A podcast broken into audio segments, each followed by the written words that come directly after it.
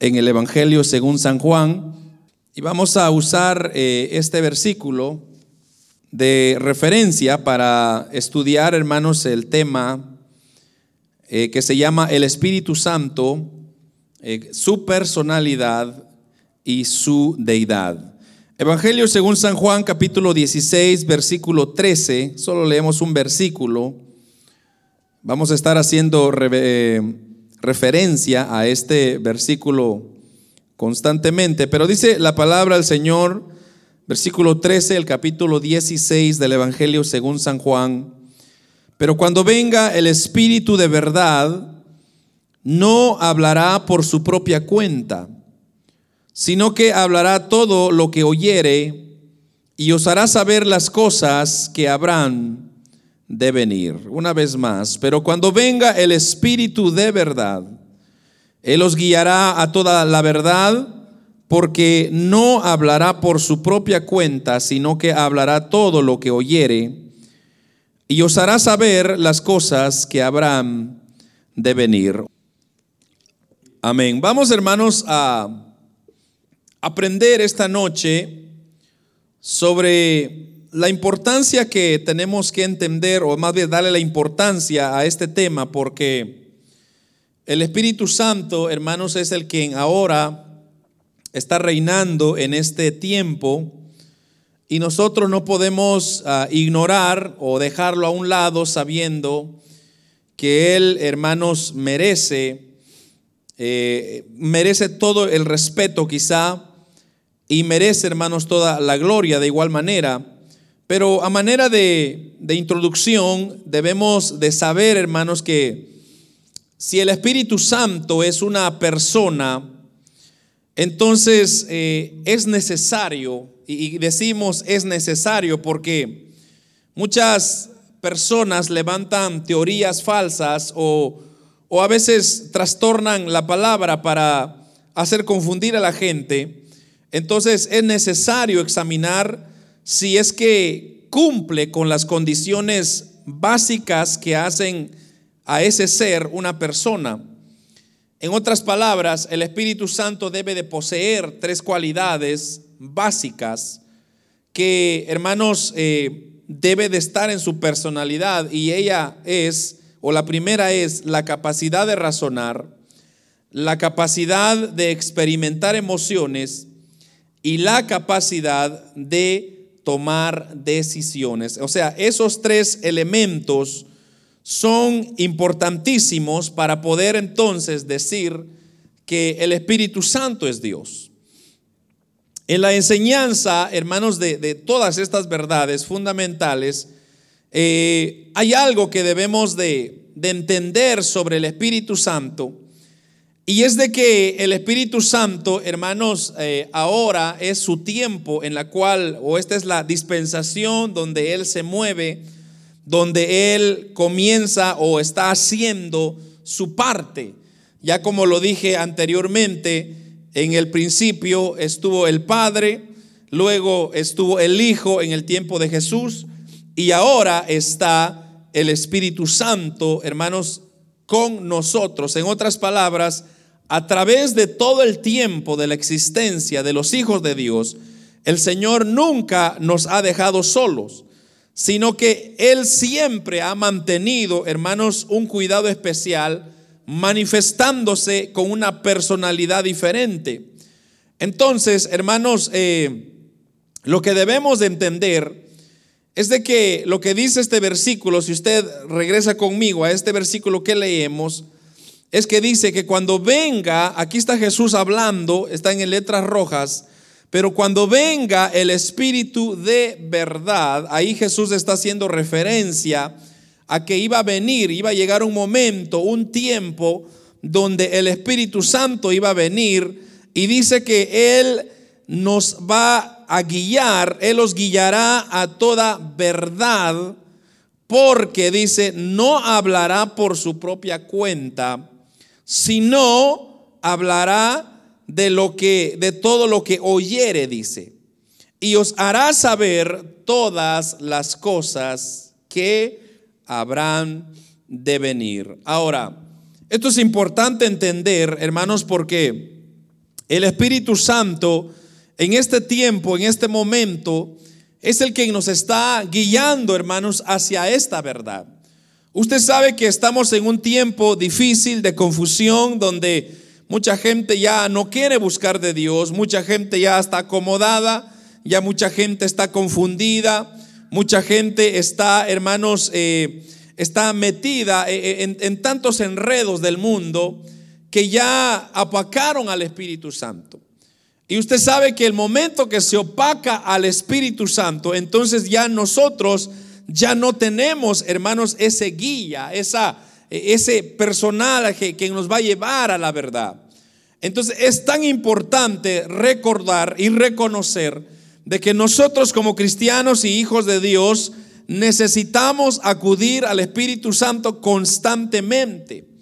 Hermanos, necesitamos depender del Espíritu Santo todos los días porque Él nos llevará y nos guiará hacia toda verdad. Entonces, así se le van a levantar personajes con cosas, hermano, hoy en día, si usted abre sus redes sociales, se va a dar cuenta de que hay gente que dice un montón de locuras, un montón de cosas, un montón de situaciones que a veces usted se queda, bueno, ¿será cierto no será cierto? Eh, ¿Hasta qué momento, hasta qué punto nosotros le podemos creer? Pero la respuesta es sencilla, acudamos al Espíritu Santo porque el Espíritu Santo es el que nos guiará, nos dirá, hermanos, si es verdad o no es verdad. Pero lo otro, la otra función del Espíritu Santo es de que Él siempre ha venido, hermanos, a glorificar a Cristo. Eso es muy importante reconocer. El Espíritu Santo ha venido a darle gloria a Cristo. En otras palabras, no ha venido a quitarle el, el poder o quitarle la posición y decir, bueno, como ya el Hijo ya no está, ahora yo voy a hacer lo que hago y lo que se me da mi gana. No. El Espíritu Santo ha venido a exaltar a ese Cristo, glorificado a ese Cristo que murió en la cruz. Hermanos, entonces tenemos como un paquete completo donde podemos entender de que el Espíritu Santo es esencial para nuestras vidas. Pero antes de entrar en realidad para entender en realidad o comprobar si el Espíritu Santo merece una deidad, debo, de mencionar algo bien importante. Y es de que si usted se va a dar cuenta en todas las escrituras y en todas las porciones, hermanos, de la Biblia, usted casi por lo usual no va a encontrar en ningún lugar donde el Espíritu Santo se atribuye gloria. En otras palabras, Usted se va, por ejemplo, en el Padre, en el Hijo, ellos siempre usaron ese término, el yo, el yo soy. Por ejemplo, así le dijo Jehová a Moisés o el Padre a Moisés cuando Moisés le dijo, ¿qué voy a decir? ¿Quién me mandó?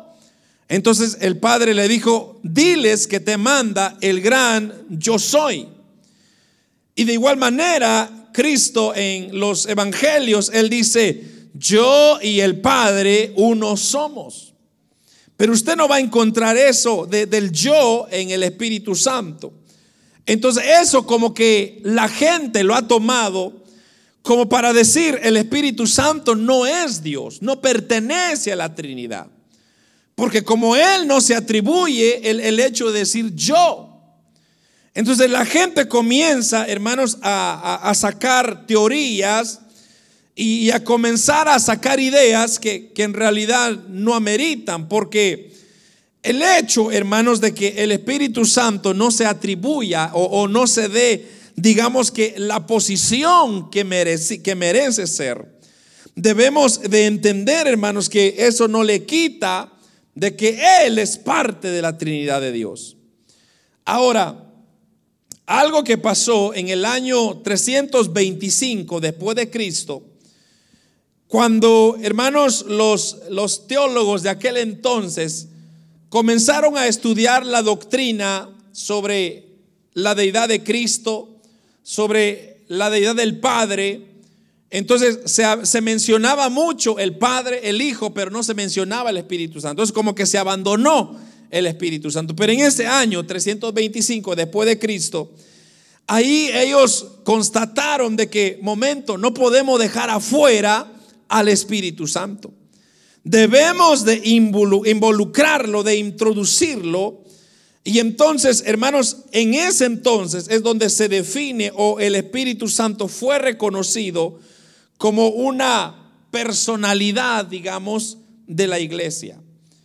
Ahora, si ese es el caso, y aquí es donde nosotros ahora tomamos todo eso de la doctrina del Espíritu Santo para poder decir, bueno, ¿por qué le vamos a atribuir a Él que Él es Dios? Entonces, aquí vamos a comprobar a través de los versículos siguientes el por qué el Espíritu Santo merece la misma atención, el mismo respeto que el Padre y el Hijo. Entonces, como dije al principio, el Espíritu Santo debe de tener, hermanos, cualidades básicas en su personalidad y hay tres que necesita tener. Entonces, la primera es, el Espíritu Santo necesita tener la razón. Y para entender qué es la razón, debemos de definirla y la razón es básicamente la facultad de pensar, de reflexionar, de poder llegar a una conclusión o de formar juicios en una determinada situación o cosa, lo que sea. Pero usted tiene la capacidad, o sea, nadie le dice a usted, sino usted mismo en su razonamiento toma su decisión. Entonces vamos a ver Hermanos, en Romanos capítulo 8, versículo 27 y Primera de Corintios 2:10, vamos a ver cómo el Espíritu Santo tiene razón.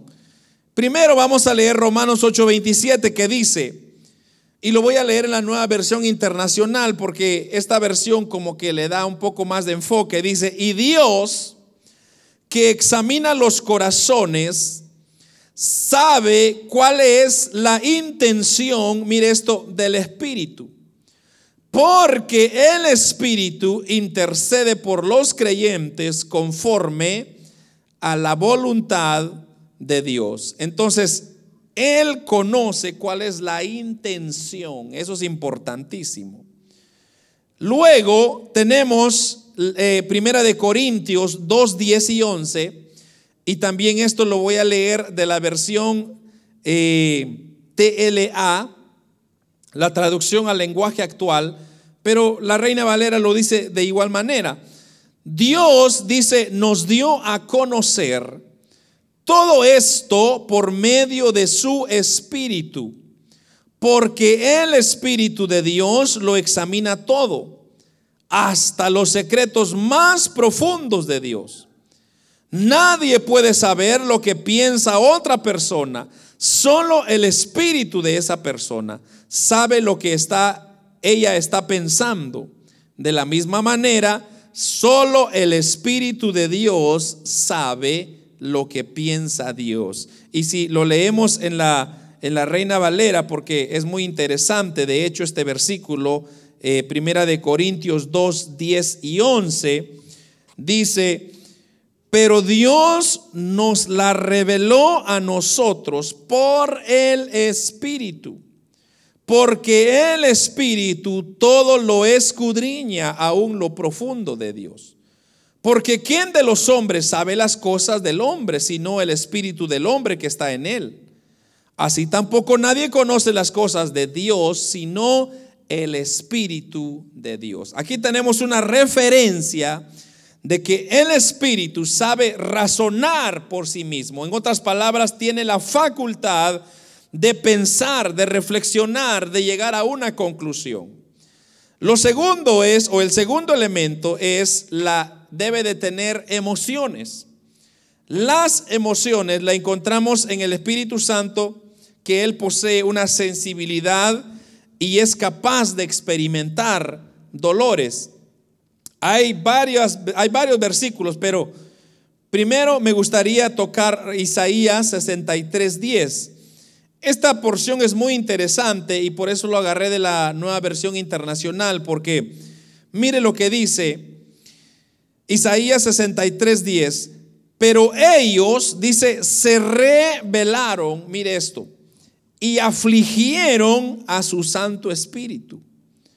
Por eso se convirtió en su enemigo y luchó él mismo contra ellos. Entonces aquí tenemos al Espíritu Santo enojado, o sea, se enojó, porque así dice, porque ellos se rebelaron, entonces el Espíritu Santo se enojó, se afligió.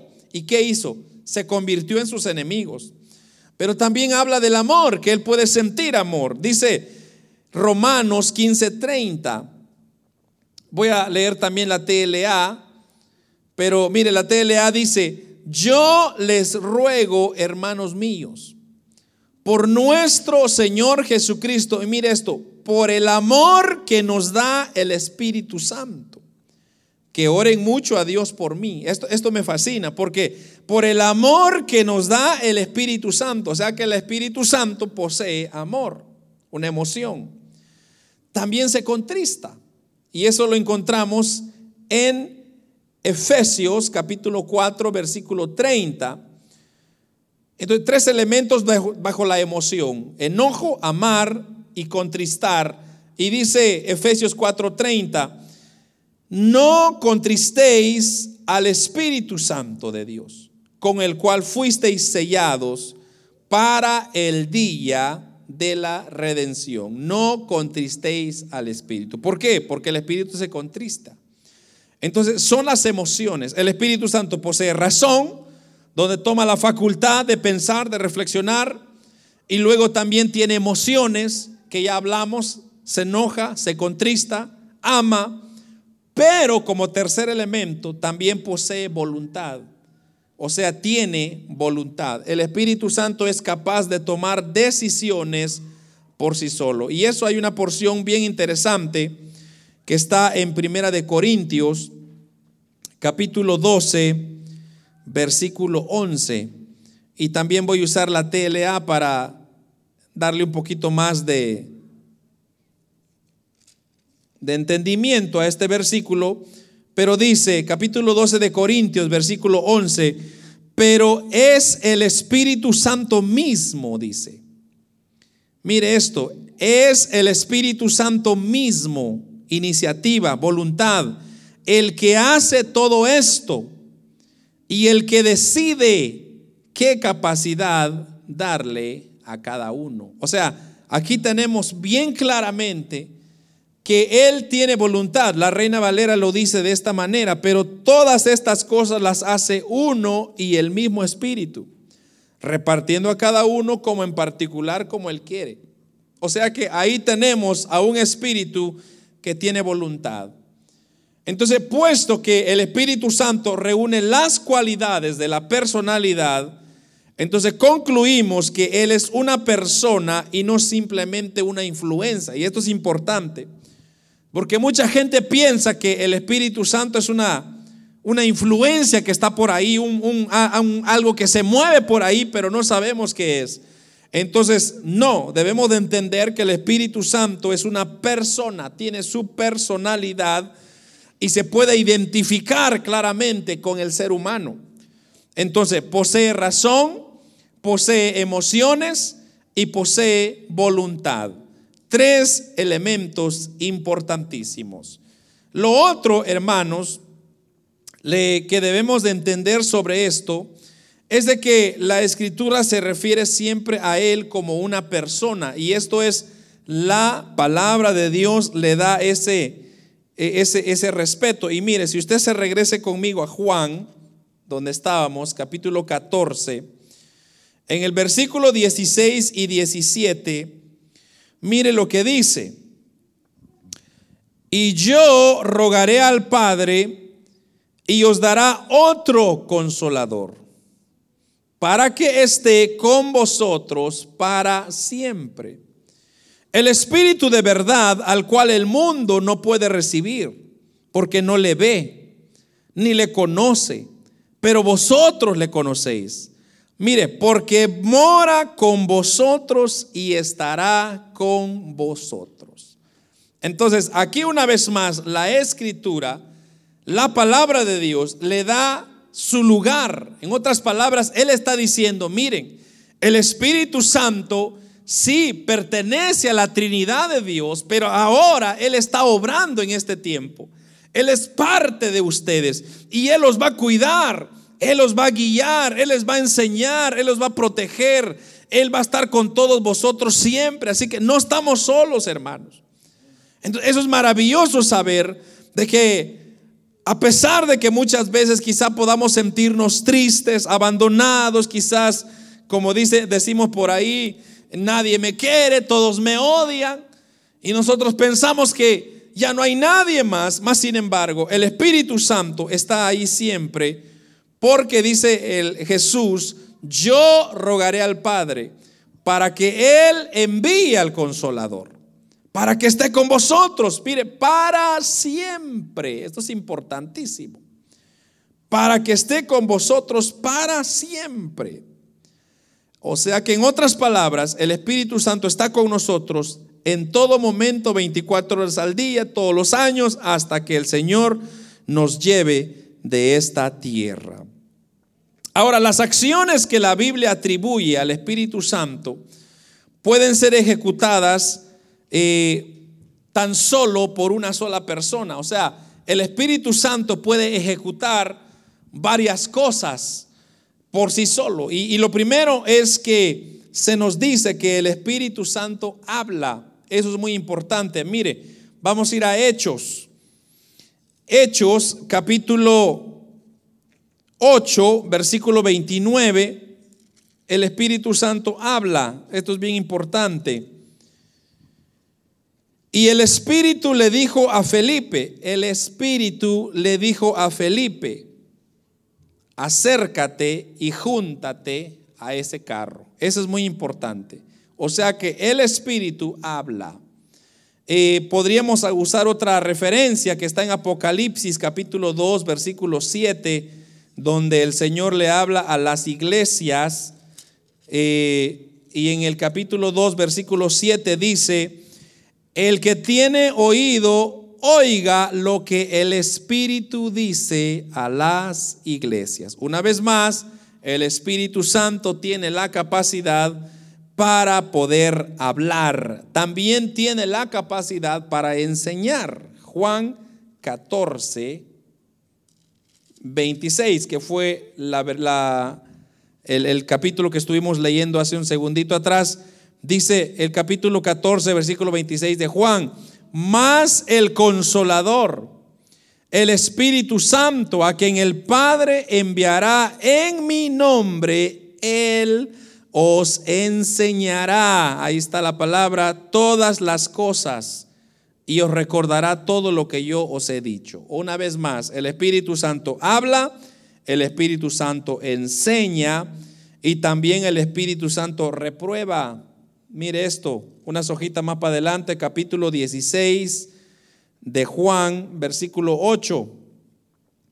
Y cuando Él venga, convencerá al mundo de pecado, de justicia y de juicio. ¿A qué se está refiriendo acá? Que el Espíritu Santo es el que va a, hacer sentir a la persona de su pecado, de su error. Él es el que está reprobando a la persona. De igual manera, el Espíritu Santo también elige.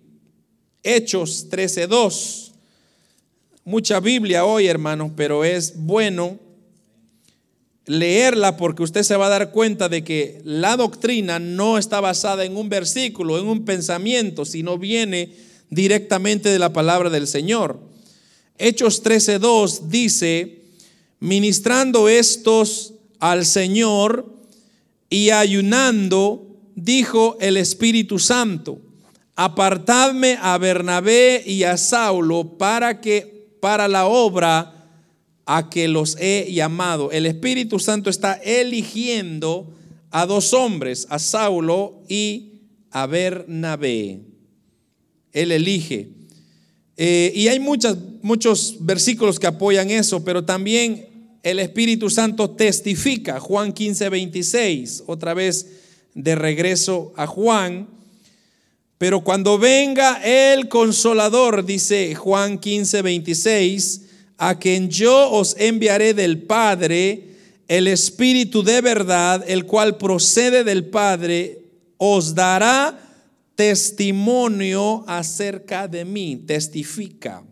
Eso es importante. Entonces, una vez más, estoy repitiendo todo esto, hermanos, para que no se nos olvide. Y es que la Biblia le atribuye al Espíritu Santo que puede ejecutar todas estas funciones, que Él puede hablar, que Él puede enseñar, que Él puede reprobar, que Él puede elegir, que Él puede testificar y también que Él puede guiar. Mire, Romanos, Romanos 8, 14. Romanos 8:14 nos dice, porque todos los que son guiados por el Espíritu de Dios, estos son hijos de Dios, guiados, el guía. También escudriña, el Espíritu Santo sabe escudriñar. Primera de Corintios 2.10, unas hojitas para adelante. Usted va a encontrar Primera de Corintios 2.10, dice lo siguiente. Pero Dios no las reveló a nosotros por el Espíritu, porque el Espíritu todo lo escudriña, aún lo profundo de Dios. Y lo último, hermanos, en esto de los atributos o acciones que el Espíritu Santo le atribuyen, es que también Él intercede. Y este es conocidísimo, Romanos 8:26. Esta porción de Romanos 8:26 es conocidísima pero dice, de igual manera, el Espíritu nos ayuda en nuestra debilidad, pues que hemos de pedir como conviene, no lo sabemos, pero el Espíritu mismo intercede por nosotros con gemidos indecibles. O sea, no hay palabras para describir cómo el Espíritu Santo intercede por nosotros. Entonces, una vez más y última vez que repito esto, se nos dice que el Espíritu habla, el Espíritu enseña, el Espíritu reprueba, el Espíritu elige, el Espíritu testifica, el Espíritu guía, el Espíritu escudriña y el Espíritu también intercede. Entonces estamos dándonos cuenta, amados hermanos, de que el Espíritu Santo no es una esencia, cualquier cosa que está por ahí volando, sino es una personalidad que está accionando en este tiempo, que está ayudando a la iglesia, que está ayudando a sus hijos.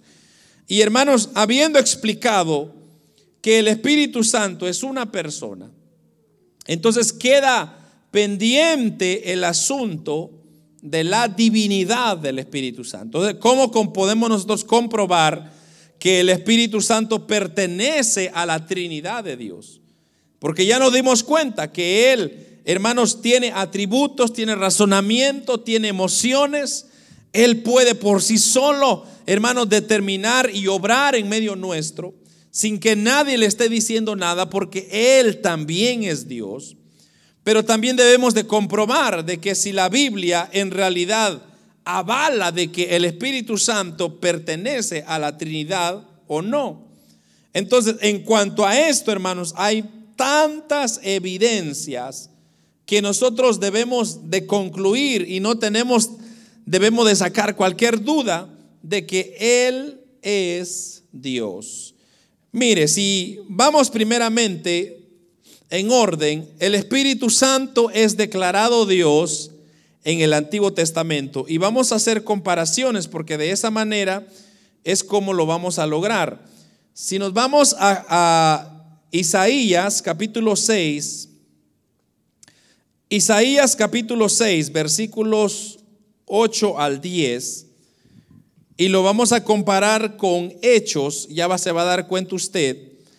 Pero mire lo que dice Isaías capítulo 6, versículos 8 al 10 Después oí la voz del Señor que decía, ¿a quién enviaré? ¿Y quién irá por vosotros o por nosotros? Entonces respondí yo, heme aquí, envíame a mí. Y dijo, anda y di a este pueblo, oíd bien, y no entendáis, ved, por cierto, mas no comprendáis. Engruesa el corazón de este pueblo y agrava sus oídos y ciega sus ojos para que no vean con sus ojos, ni oigan con sus oídos, ni su corazón entienda, ni se convierta, ni haya para él sanidad.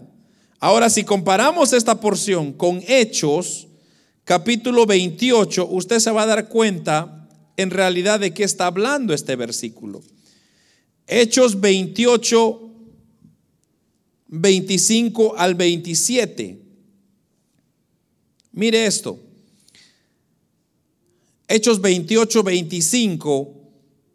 Y como no y como no estuviesen de acuerdo entre sí, al retirarse les dijo Pablo esta palabra. Bien habló el Espíritu Santo por medio del profeta Isaías. Ahí está. El Espíritu Santo es el que estaba hablando en Isaías, la, porción que acabamos de leer. Entonces dice, bien habló el Espíritu Santo por medio del profeta Isaías a nuestros padres diciendo, ve a este pueblo y diles, de oído iréis y no entenderéis, y viendo veréis y no percibiréis porque el corazón de este pueblo se ha engrosado. Y con los oídos oyeron pesadamente, y sus ojos han cerrado para que no vean con sus ojos, oigan con sus oídos y entiendan de corazón y se conviertan y yo los sane. Entonces aquí tenemos la prueba, hermanos, de que el Espíritu Santo en el Antiguo Testamento es declarado Dios. Eh, podemos hacer otra comparación y están Jeremías. Si nosotros leemos Jeremías y lo comparamos con Hebreos, usted se va a dar cuenta de lo, lo mismo. Jeremías 31, 33. Jeremías 31, 33 y 34 dice así, pero este es el pacto que haré con la casa de Israel después de aquellos días, dice Jehová. Daré mi ley en su mente y las escribiré en su corazón. Y yo seré a ellos por Dios y ellos me serán por pueblo. Y no enseñará más ninguno a su prójimo, ni ninguno a su hermano diciendo, conoce a Jehová, porque todos me conocerán, desde el más pequeño hasta el más grande, dice Jehová porque perdonaré la maldad de ellos y no me acordaré más de su pecado. Esto es Jeremías hablando en el Antiguo Testamento. Y ahora vamos a ver Hebreos, la cual confirma esta misma palabra. Hebreos capítulo 10, versículo 15 al 17. Hebreos 15, No, no hay Hebreos 15, ¿verdad?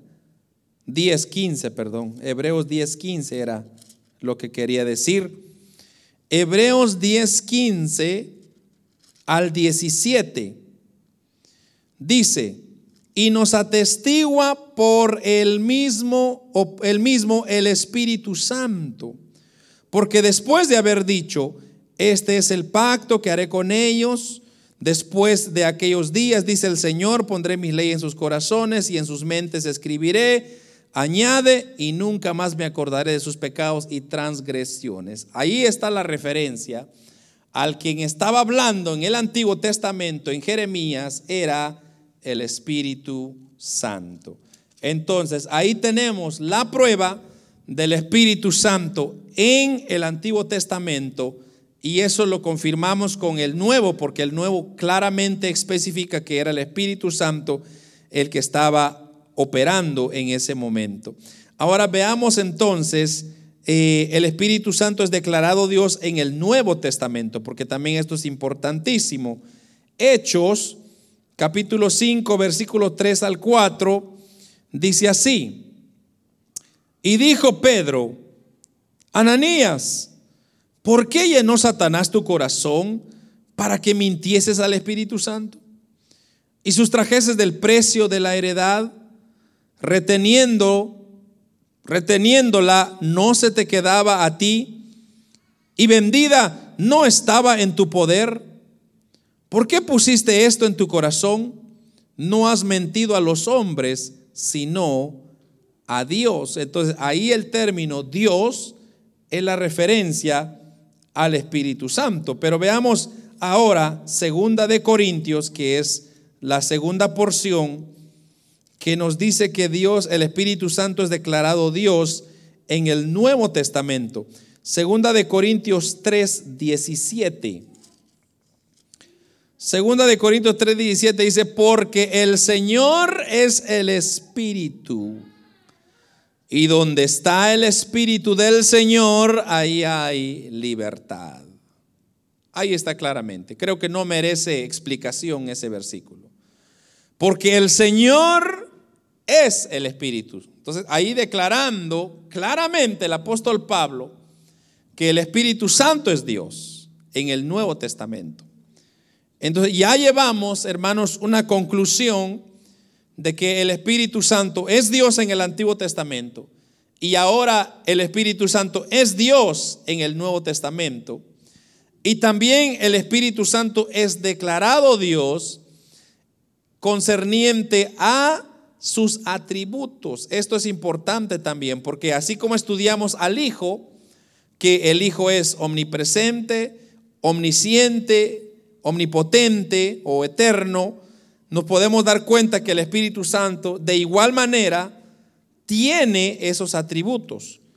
Y para eso vamos a irnos al libro de los Salmos, capítulo 139, ya casi terminamos.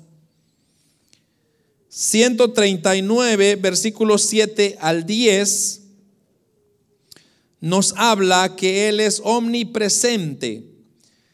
¿A dónde me iré de tu espíritu? Dice. Está hablando el Espíritu Santo. ¿A dónde me iré de tu espíritu? ¿Y a dónde huiré de tu presencia? Si subiere a los cielos, ahí estás tú. Y si en el Seol hiciere mi estrado, he aquí, ahí estás tú. Y si tomare las alas del alba y habitare en el extremo del mar, aún ahí me guiará tu mano y me asirá tu diestra. Y si dijere ciertamente las tinieblas me cubrirán, aún la noche resplandecerá alrededor de mí. Pero ahí está hablando obviamente del Espíritu Santo que es omnipresente, está en todo lugar. Y dice, ¿a dónde huiré de tu espíritu o de tu presencia? El Espíritu Santo es omnipresente. También el Espíritu Santo es omnisciente. Primera de Corintios, capítulo 2, versículo 10. Primera de Corintios 2.10. Se me trabaron las hojitas acá. Primera de Corintios 2.10 dice y 11, pero Dios dice, no la reveló a nosotros por el Espíritu, porque el Espíritu todo lo escudriña aún lo más profundo de Dios. Porque ¿quién de los hombres sabe las cosas del hombre sino el espíritu del hombre que está en él? Así tampoco nadie conoció las cosas de Dios sino el espíritu de Dios. Él es omnisciente. El omnipresente está en todo lugar. Omnisciente todo lo conoce, todo lo sabe, todo lo escudriña. Ahí dice que el Espíritu de Dios conoce las cosas de Dios. Y por último, hermanos, vamos a confirmar que el Espíritu Santo es eterno, es para siempre. Y eso lo vamos a leer en Hechos, que será la última porción de esta noche. Hechos 9:14. Aquí tenemos la confirmación que Él es eterno. Y dice, y aún aquí tiene autoridad de los principales sacerdotes. No, perdón hermanos, es Hebreos 9:14. Esta porción está, está equivocada, pero vamos a irnos a Hebreos. Hebreos 9:14.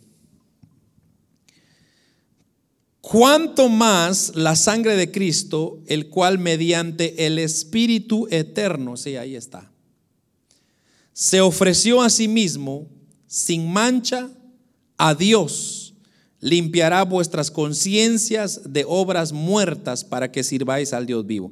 Entonces, esta, debemos de hacer esa, esa corrección, hermanos.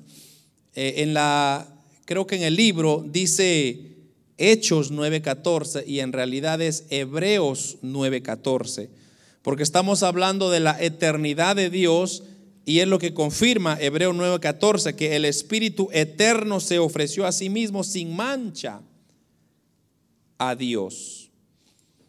Entonces, aquí una vez más confirmamos, hermanos, que el Espíritu Santo es declarado Dios en el antiguo, es declarado Dios en el nuevo y también es eterno para siempre. Él es Dios. Entonces, aquí no cabe duda, o sea, aquí no podemos nosotros separar y decir solo es el Padre y es el Hijo y nadie más. No, Dios es un Dios trino. Dios Padre, Dios Hijo y Dios Espíritu. Y los tres tienen esa esencia para hacer y, hacerse mover en diferentes tiempos. Y eso es lo que hemos venido viendo, hermanos, como le dije al principio. Cada uno ha tenido su tiempo y se está manifestando. Entonces, ahora no sé si a usted le ha pasado que cuando usted comienza, por ejemplo, a orar o a adorar al Señor, usted comienza a sentir algo especial. Entonces, eso que usted está sintiendo, eso especial que se llama Espíritu Santo.